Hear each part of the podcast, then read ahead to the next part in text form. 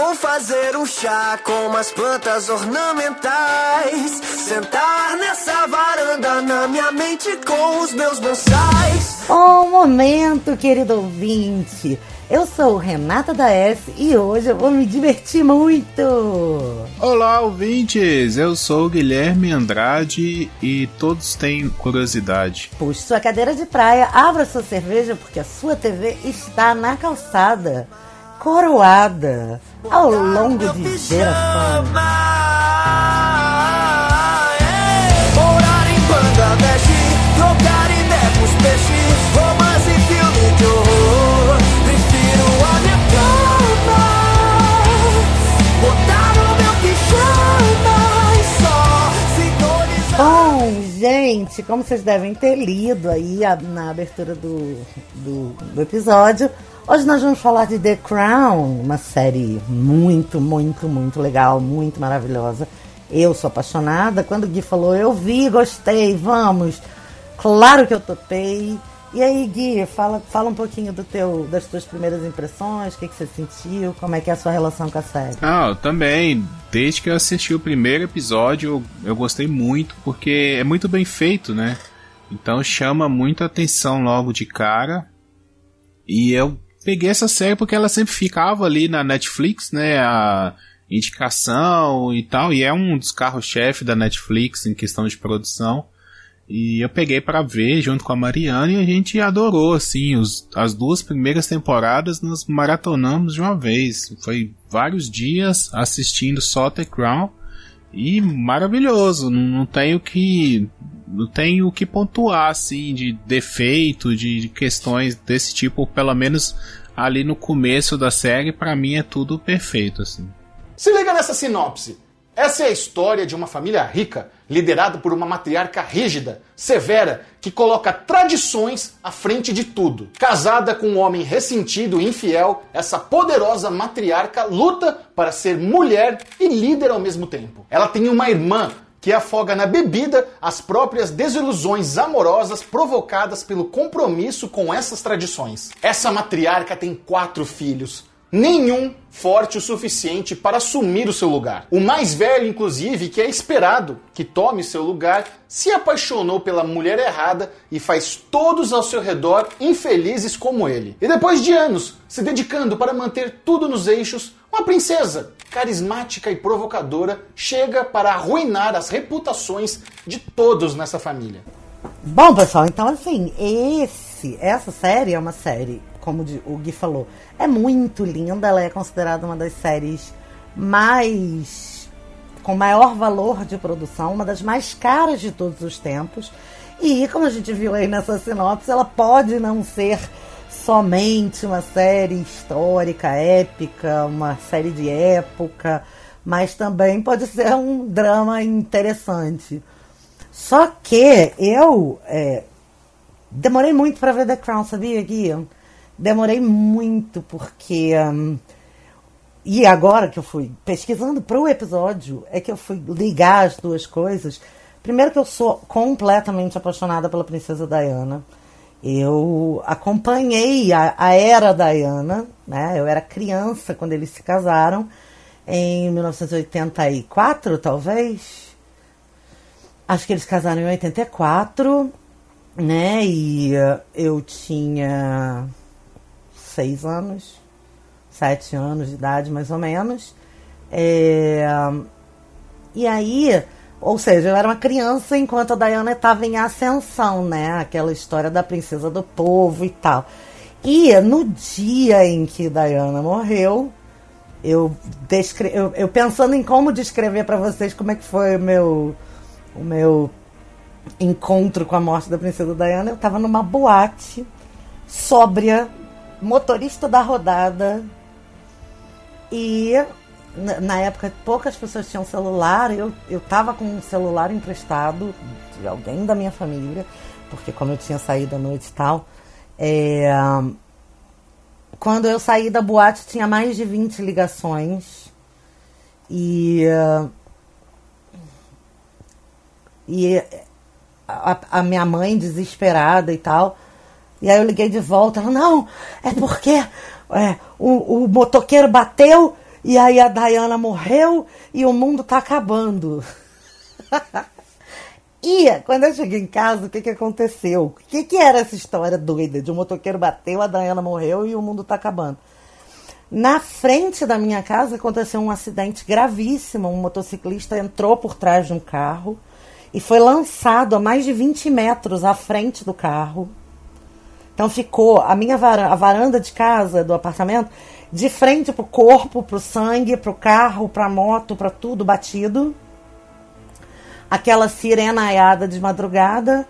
O plantão da Globo entrou avisando que a princesa Diana tinha sofrido um acidente, depois entrou de novo para dizer que ela morreu.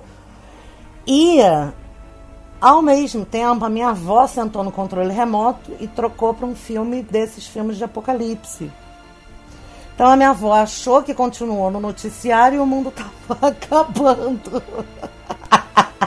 e essa foi a noite da morte da princesa Diana, enquanto eu estava só abrindo uma boate levando os meus amigos em casa. Olha que merda.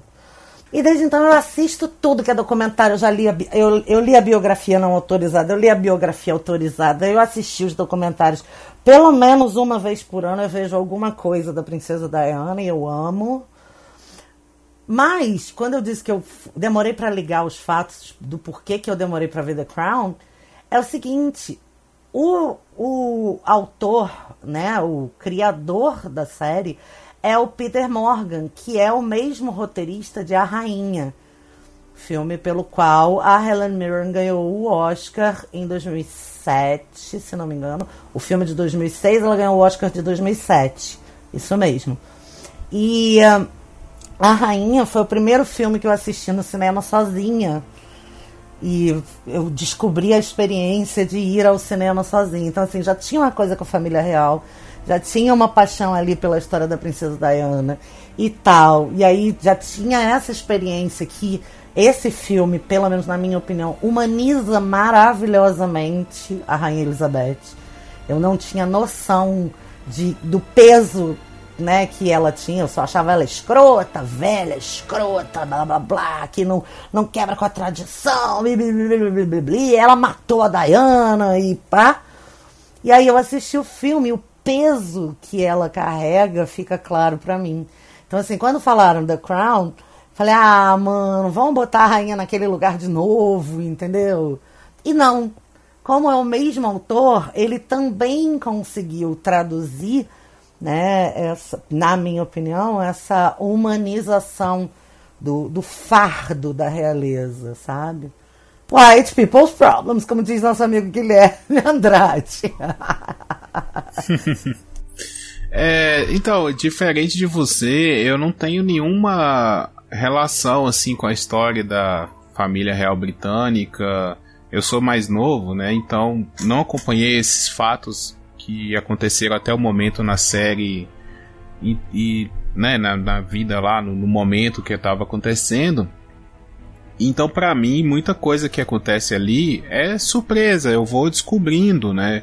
Eu sei que algumas figuras históricas existem, alguns fatos ali aconteceram, é, e eu né, até fico na expectativa de saber como é que vai ser o desenrolar. Para mim, a série funciona muito por causa disso porque eu não sei, então é uma história assim que eu não tenho a expectativa, eu não, não vou avaliar se aquilo condiz com a verdade ou não. Para mim é a versão que eles estão contando ali. Né? E um fato que me chamou muita atenção é como eles humanizam os personagens, né? A família real, igual você falou, ah, não tem um vilão ou um mocinho durante a série o mesmo personagem que num episódio ele é mais vilão, no outro você entende que tem um outro lado dele.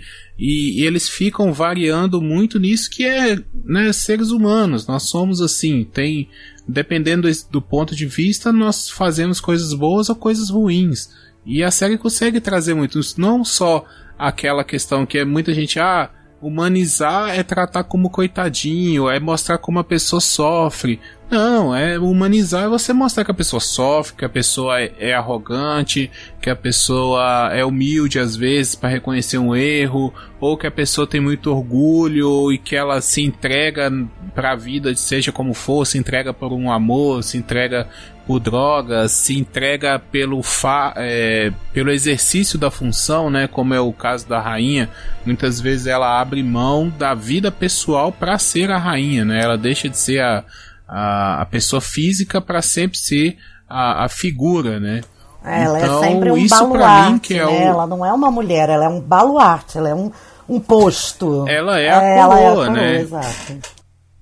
Então, é, isso a série mostra muito bem, né? E tanto desde o primeiro episódio, que já começa ali com, com a morte do pai dela, né? O rei George, é, dá pra gente ter uma, um pequeno vislumbre de como ela era princesa, né? Antes de ser coroada rainha, porque é só um, um meio episódio ali, mais ou menos, é, logo ela já é coroada. E e ver como que ela vai se transformando, né? E quanto mais velha ela vai ficando, mais é, ela abre mão de si para servir, né? Ou para tipo aceitar essas condições também. Que eu não sei se é apenas servir. É porque aí eu não sou britânico, eu não entendo como que faz parte disso a cultura para eles lá, né? Eu, eu, acredito que seja uma coisa muito particular entender essa relação é, família real e, e população é, o papel deles lá na sociedade, mas é, eles servirem a esse papel, né? Todos os personagens, logo que estão mais novos, eles são mais firmes, mais contesta contestadores e mais para frente eles se tornam o que os personagens mais velhos antes eram, né? Aquelas que aceitam as condições, olha, é isso mesmo, o que tem para hoje é isso, é o que, que vocês precisam que eu faço, entendeu? E isso vai sendo causando neles feridas e, e, e, questões pessoais também, mas por fora eles já estão aceitando tudo aquilo. Sim, é, é, é, é, incrível, porque você vai vendo essa transição mesmo, né? Como se eles fossem amadurecendo e entendendo a importância do que eles representam e tal. Eu, uma coisa sobre essa história de ah, como é que é a relação dos britânicos com a realeza, essa é uma das maiores críticas, inclusive, na, principalmente na era pós-Diana, de que não houve uma grande flexibilização por parte da coroa de como as coisas deveriam ser, o que na verdade houve, porque se você fosse fazer uma manutenção das tradições como eram na era vitoriana, né, que é anterior à do, à do pai da, da, da rainha Elizabeth, do príncipe George, é, do rei George, é, tem, os protocolos eram muito mais rígidos. Mas agora, em 2021, a gente enfrenta a gente, olha eu me achando, se enfrenta uma nova crise de imagem da família real por conta das acusações e da separação de, do Harry e da Meghan Markle, né? Acusações de racismo no palácio e tal. E é a primeira vez que um membro da coroa moderna pede o divórcio da coroa, pede a independência, né? O que também por si eu não sei se. Como a série tem previstas seis temporadas, eu não sei se vai chegar nessa era. Mas, de qualquer forma, ainda sobre a questão da humanização, é, tem um. Eu sei que a gente ainda não está lá na quarta temporada, mas tem um momento da quarta temporada em que eu sinto uma leve, muito leve, tá? Empatia pelo Charles e o Charles, na minha cabeça, é e sempre foi o maior Chernobyl que já existiu. Ele é o pior boy lixo da história da humanidade, porque ele fez a Diana sofrer. Então ele é um merdo. Mas tem uma hora na quarta temporada que eu sinto uma leve empatia por ele. Eu falei, mano, não é possível que esses caras me fizeram ter peninha do Charles, velho. É muito. Sim, eu, eu, eu entendo o que você tá falando. Eu acho que eu sei qual episódio é esse. E, e, realmente, assim, é esse o lance da série. É você mostrar as várias facetas do, dos personagens, né? E é legal isso, porque, pelo menos para mim, eu repito, eu não tenho nenhuma relação pessoal de história, de fã, de, de seja lá o que for, com a família britânica. Então, para mim, aquilo ali tanto faz, tanto fez. Se, se eles são legais ou se eles são filho da puta, caguei, entendeu? Eu quero a história. Eu tô ali pela história é, não, não, me apego assim de falar assim, nossa, como fulano é legal, quando ciclano é ruim, tipo o Big Brother, tá ligado? Aham. Porque é, como ali é baseado em fato real, é meio que um reality show, né? Um, um, um simulado de um reality show aquilo ali. É, então a gente acaba comprando horas um personagem, compra hora a história de outros ah, mas e eu tal. queria Isso um pay per view de The Crown, hein? Pois é, exatamente. Eu também adoraria ter uma- umas câmeras ali, principalmente nos jantares, num momento que reúne todo mundo, né? E então pra mim é, é legal isso, sabe? De lógico que igual o príncipe Charles tem isso. Ah, ele é o cara que traía a Diana, que fez a, a vida da, da Diana no inferno, que isso, que aquilo, e por causa dele a Diana morreu. Vamos pegar um consciente popular, Isso, assim, sabe? é. A ideia do, do- a ideia pop da, não, da mano, história. você não tem noção da É. quantidade de teoria da conspiração, de que a rainha mandou. A própria rainha, ela mesma foi lá e mandou mexer na mecânica do carro. Você não tem noção, você não tem ideia. É muita teoria da conspiração, muito louca. E as pessoas acham mesmo que assim, a morte da Diana de alguma forma é consequência direta dos atos, tanto da rainha quanto do príncipe Charles. Pois é, e, e aí, pra mim, isso é um grande mérito, sabe? Me faz, porque eu acho que se a série ela fosse parcial, de falar assim, olha, esse personagem é legal, sei lá, vamos, vamos falar que a série quisesse limpar o nome da rainha da Inglaterra. Ah, a rainha da Inglaterra tá sempre certa, e seria muito óbvio e muito fácil fazer isso. Né? E a gente entenderia, pô, uma emissora britânica querendo passar um pano pra rainha. Ah, beleza. Até por isso a realeza autorizou fazer essa série. É... Mas não é isso a ideia deles. Sabe? A ideia deles é humanizar. É trazer, olha, a rainha tem os pontos fortes dela, tem os pontos fracos, tem momentos que ela fez isso, os príncipes, todos filhos dela. Tem, tem uns ali que eu nem sabia que existia, pra você ter ideia. Eu só achava que existia o, o Charles. Não sabia que tinha outros. E aí você vai vendo o desenvolver dos outros também. Que, né, tem lá suas. ah, como é que fala? Suas peculiaridades também. E os filhos da, do Charles com a Diana agora estão tão pequenos, mas daqui a pouco vão crescer. Acredito que vão. é, talvez eles mostrem mais alguma coisa deles também, ali como adolescente e tal. Então, pra mim é maravilhoso isso, sabe? Toda essa essa possibilidade de coisas, de tramas que eles podem fazer dentro de uma história real é muito legal. É, não, e uma, uma das declarações, assim, até da produção e tudo, é essa, que assim, a gente conhece a história, então imagina uma casca de ovo. Só que os diálogos precisam ser construídos por eles, porque ninguém sabe o que, que eles falam lá dentro. O que, que aconteceu, como é que era, por exemplo, Margaret Thatcher com a rainha mesmo. Né, o gestual a gente conhece da TV, mas não conhecia o que que se passava lá dentro, como eram as piadas, é, é, é, essa ironia que uma jogava para outra e tal. Todo mundo só sabia que tinha um problemão. Ou, por exemplo, no começo, quando a rainha ainda é a Claire Foy, né, na primeira e segunda temporada, os olhares dela de é, raiva com o Philip, que era mó piranhão e tal. Tem umas coisas que são muito construídas. Esse elenco é sensacional. Aliás, Oli- aliás, Olivia Colman aqui pela segunda vez, qualquer hora ela vai pedir música, porque ela já teve aqui no TV na Calçada em Fleabag, que também foi muito elogiada pela gente. Já esteve aqui no, no especial do Oscar, que ela ganhou o Oscar, já esteve no Emmy, porque ela ganhou o Emmy, já já teve num monte de ocasião. Mas uma série protagonizada ou, ou né, co-protagonizada por ela. É a segunda vez já, uma produção que ela está lá em destaque. E, mas o elenco é todo sensacional, a saber, a Helena Bonham Carter, ex-mulher do Tim Burton, e que eu elogiei lá no episódio do Peixe Grande e já disse que ela é a protagonista do meu filme favorito de todos os tempos, que não tem em lugar nenhum para ninguém assistir, que se chama Lady Jane, Rainha por Sete Dias. Ele consta na biografia dela, mas a gente não consegue achar de jeito nenhum esse filme. Se alguém achar, pelo amor de Deus, me manda uma mensagem imediatamente, porque esse é o filme da minha vida. É, a- em Portugal ele se chama Uma História Verdadeira, é de 1986. Tá bom? Mas é isso. A Helena Bonham Carter, que faz a, a Princesa Meg, e que também é feita pela Vanessa Kirby nas primeiras temporadas. E, cara, cada ator, o Churchill do John Lithgow, cada ator, cada atriz merece estar ali, tem um, um, uma contribuição impecável, impecável.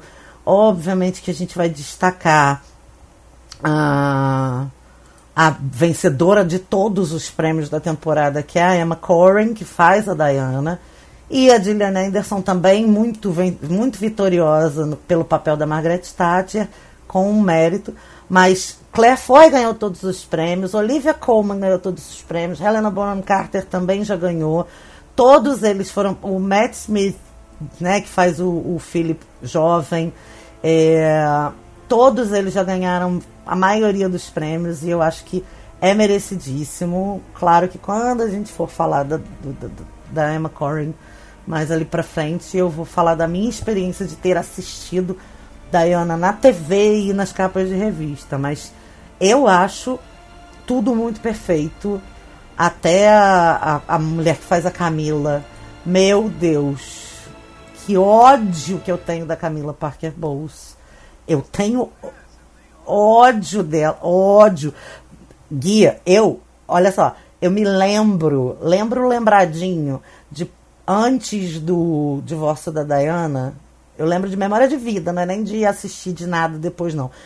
Da Diana acusar o Charles de ter tido caso com a Camila, lá, lá, lá, lá.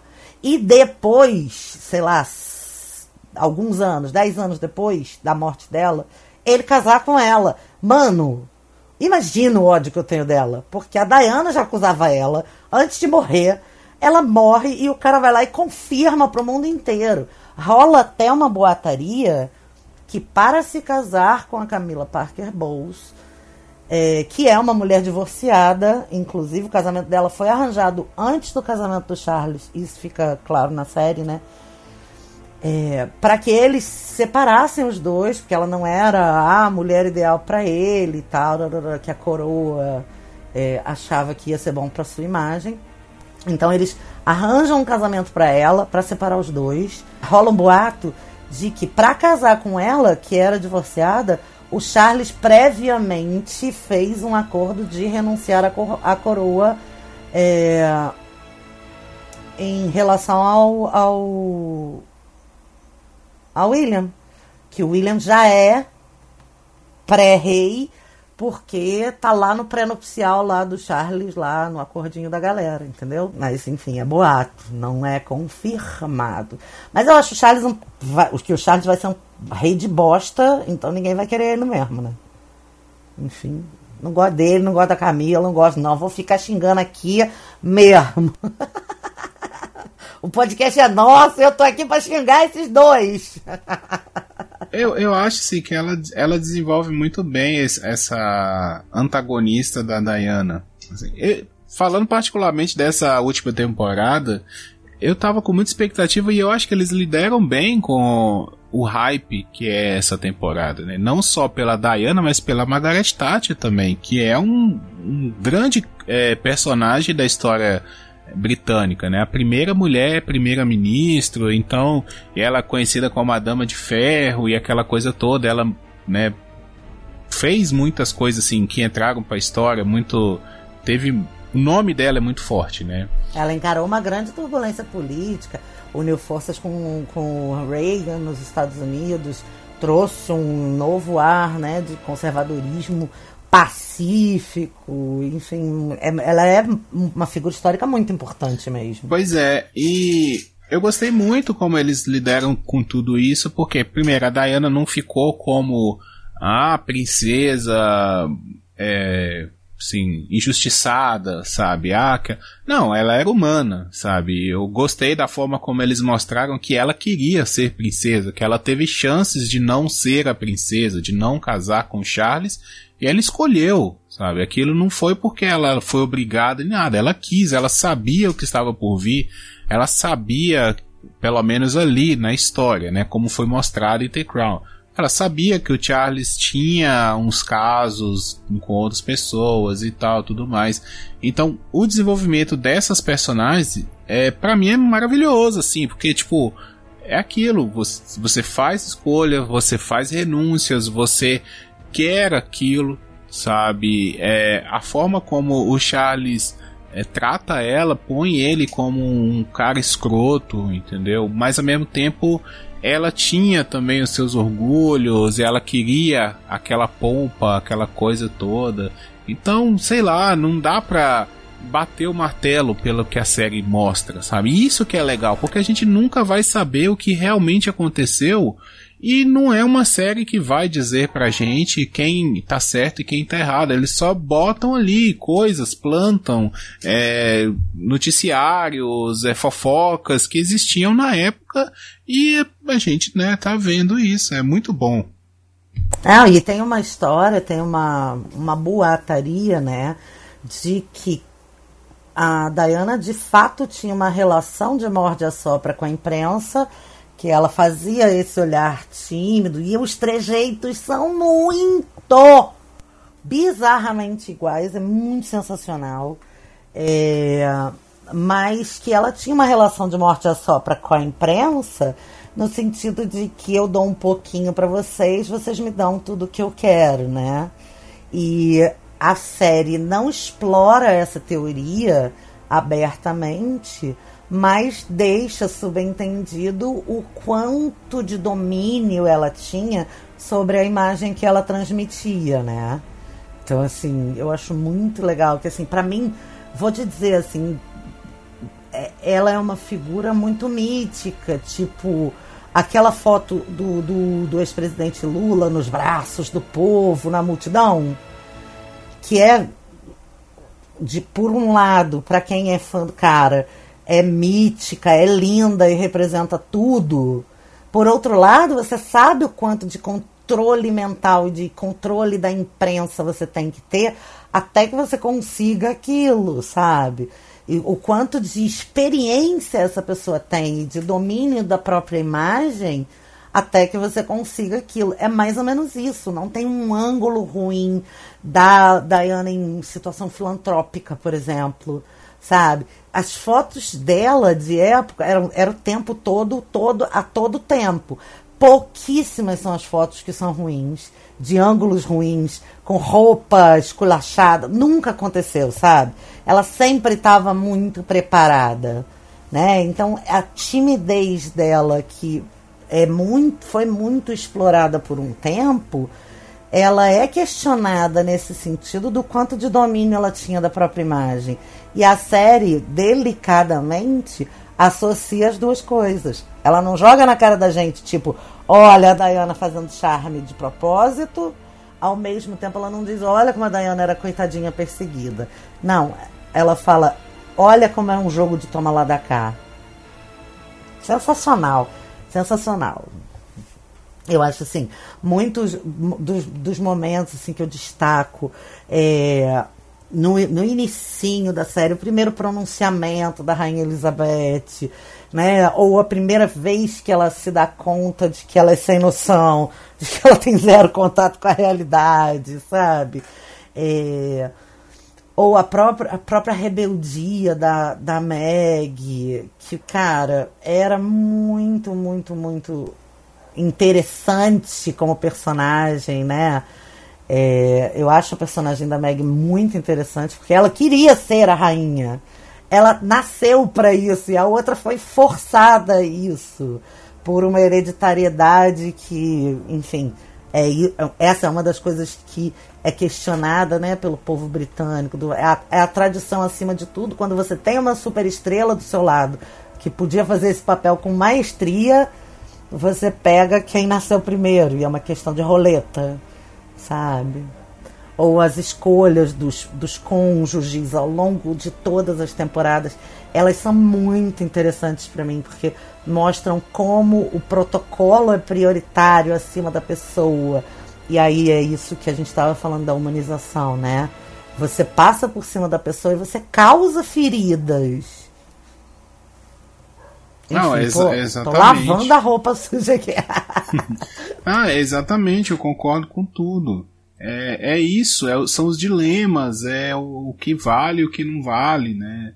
É, é, muita questão que eles colocam ali, e justamente isso que eu, eu falo a, de não conhecer a cultura lá, né? Talvez se eu tivesse esse conhecimento, a imersão na série até seria um pouco maior, me importaria mais e tal. Mas é interessante isso, né? E, e, fala um pouco da gente também.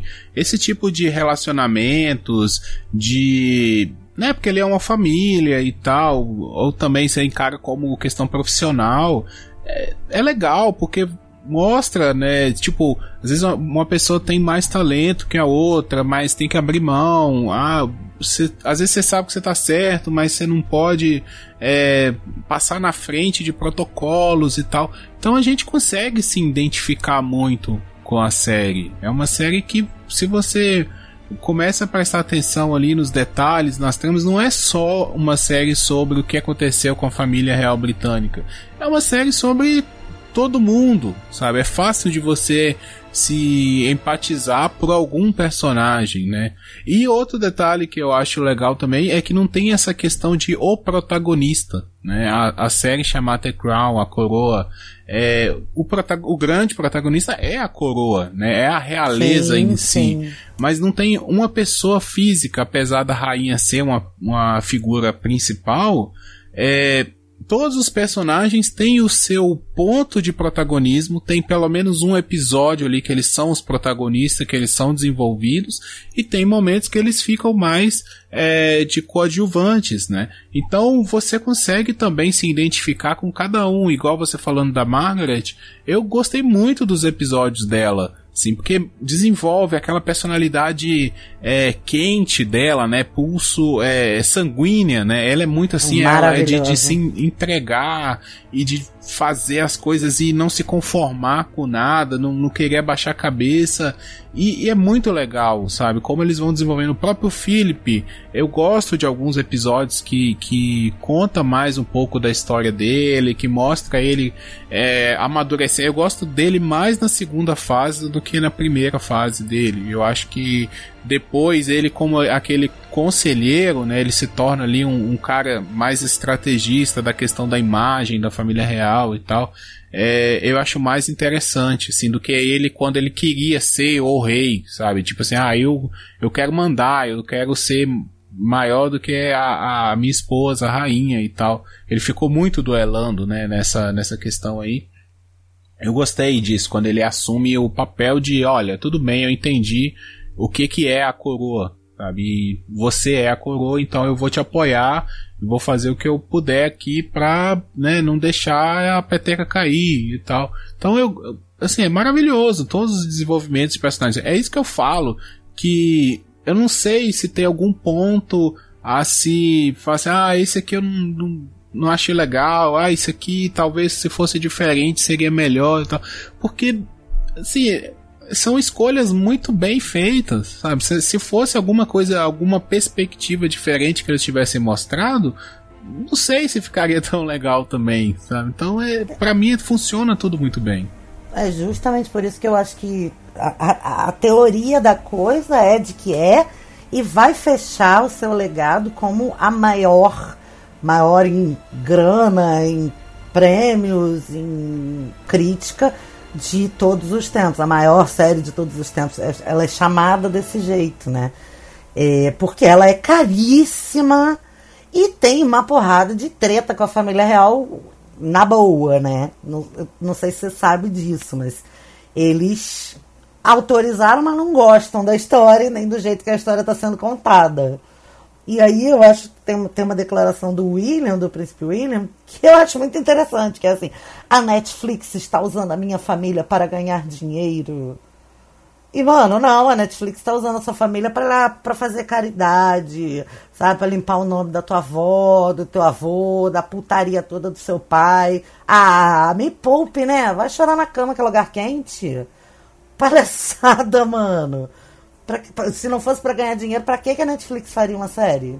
Não, é, isso, isso é exatamente. Série. Qualquer Porra. coisa que a gente faz no mundo é para ganhar dinheiro. Ninguém ninguém faz nada de, de até as caridades que são feitas são feitas com algum por algum motivo, com alguma intenção futura. Entendeu?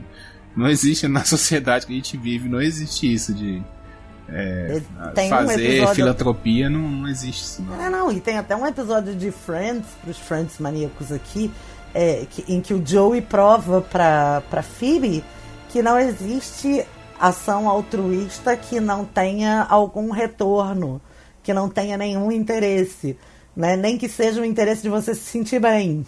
então, assim, cara, não é. E, porra, uma produtora de série vai fazer uma série para quê? Para fazer, para ser fracasso? Ah, vai cagar, né? É para ganhar dinheiro e é para fazer sucesso mesmo, e ponto parágrafo. Pelo amor de Deus.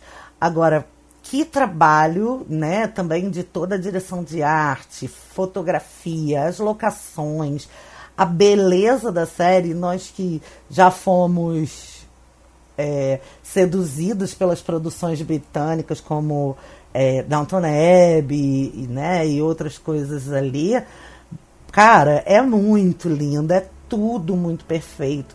E como você tem os registros históricos, né, de ou seja registros fotográficos ou de, de imagem, som mesmo, eles conseguem reproduzir detalhes muito, muito, muito delicados de cada coisa. O vestido da Diana, ou, ou, o vestido de noiva da própria Elizabeth, a basílica. Mano, é tudo muito bem feito, até o nível do detalhe mais profundo.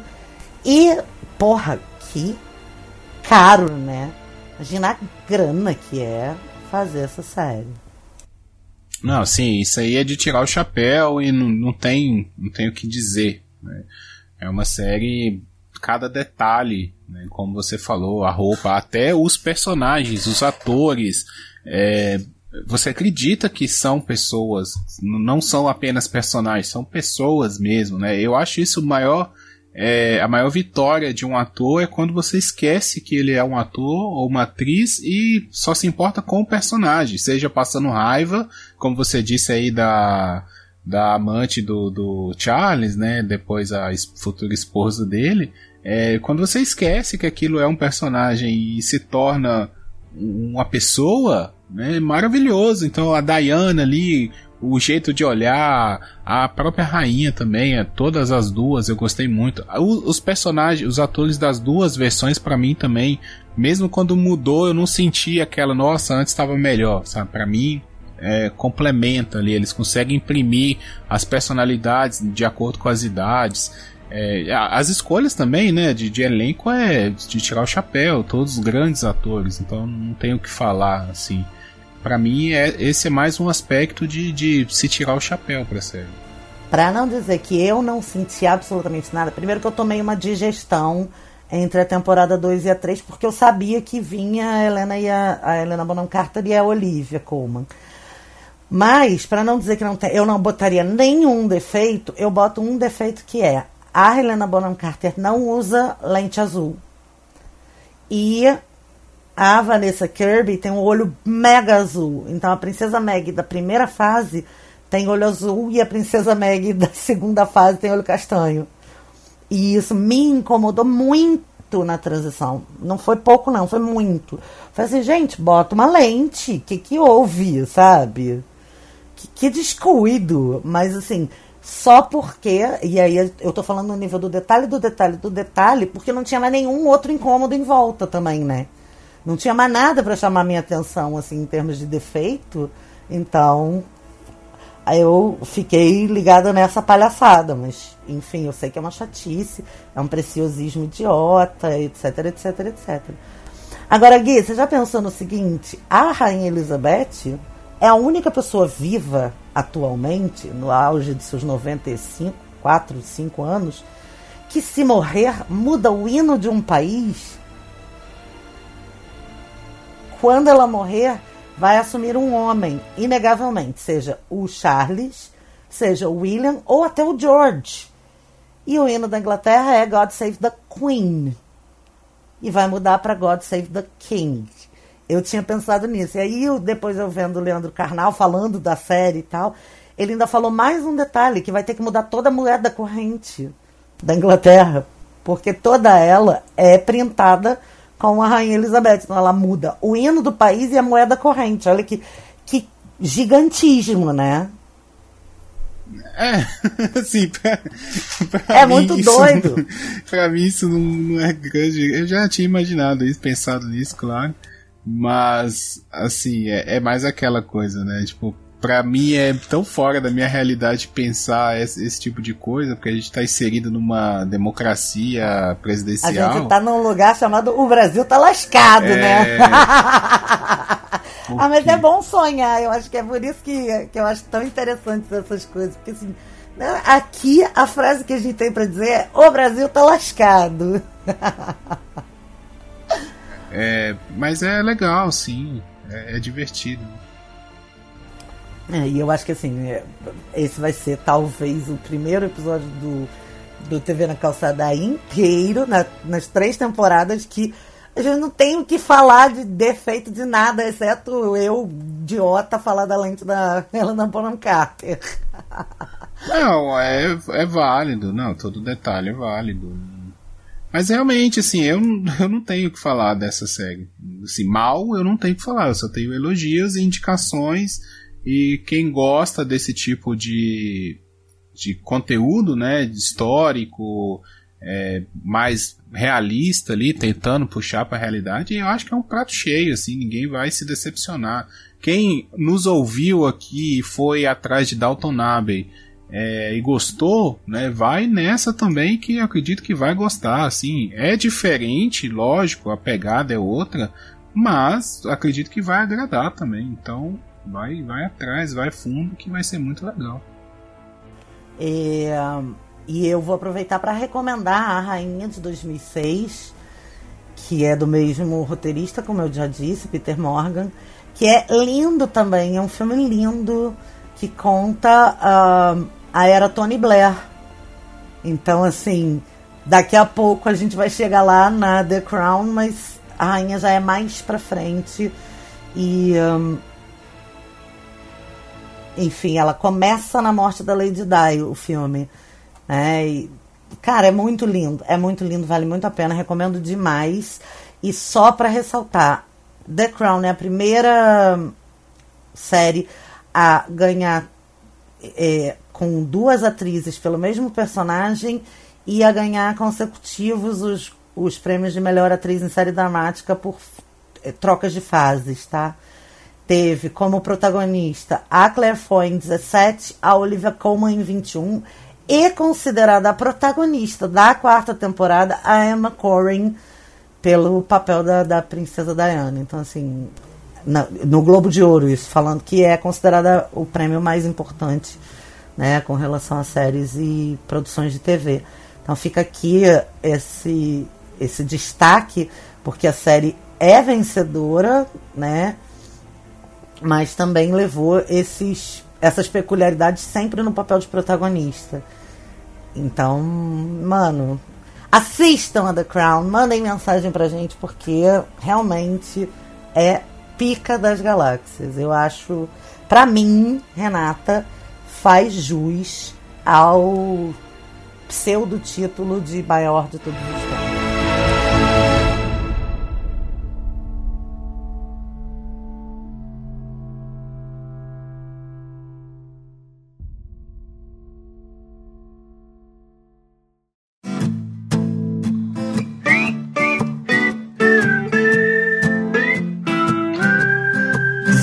fazer um chá com as plantas ornamentais. Sentar nessa varanda na minha mente com os meus bonsais. Então tá. Guia, muito obrigada pela tua presença. Pessoal, muito obrigada por terem ouvido até aqui. Fiquem com a gente em todos os nossos episódios. A, a regularidade está sendo ajustada, mas de qualquer forma é uma delícia estar no TV na Calçada com vocês. Valeu, agradeço e galera, fica ligado aí.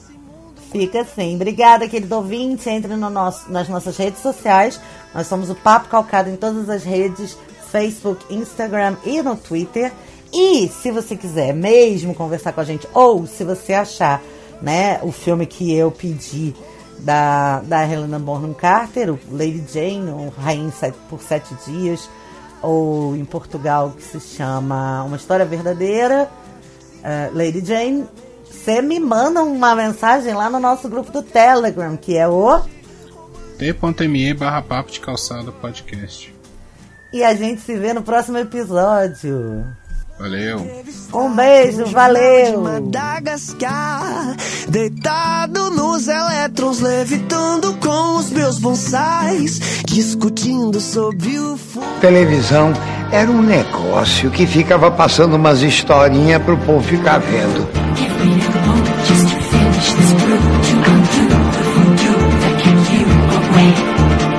Vez em quando eles interrompiam as historinhas e entravam uns anúncios para vender mercadoria, assim como produto para cabelo. A finalidade era encontrar quem quisesse comprar o que foi anunciado, porque com parte do dinheiro da venda do produto anunciado pagava-se para passar os tais anúncios e com parte do dinheiro dos anúncios pagava-se para a feição das tais historinhas. Mas eles faziam umas historinhas tão bem feitas que quem olhasse assim pensava que a finalidade de tudo eram as historinhas.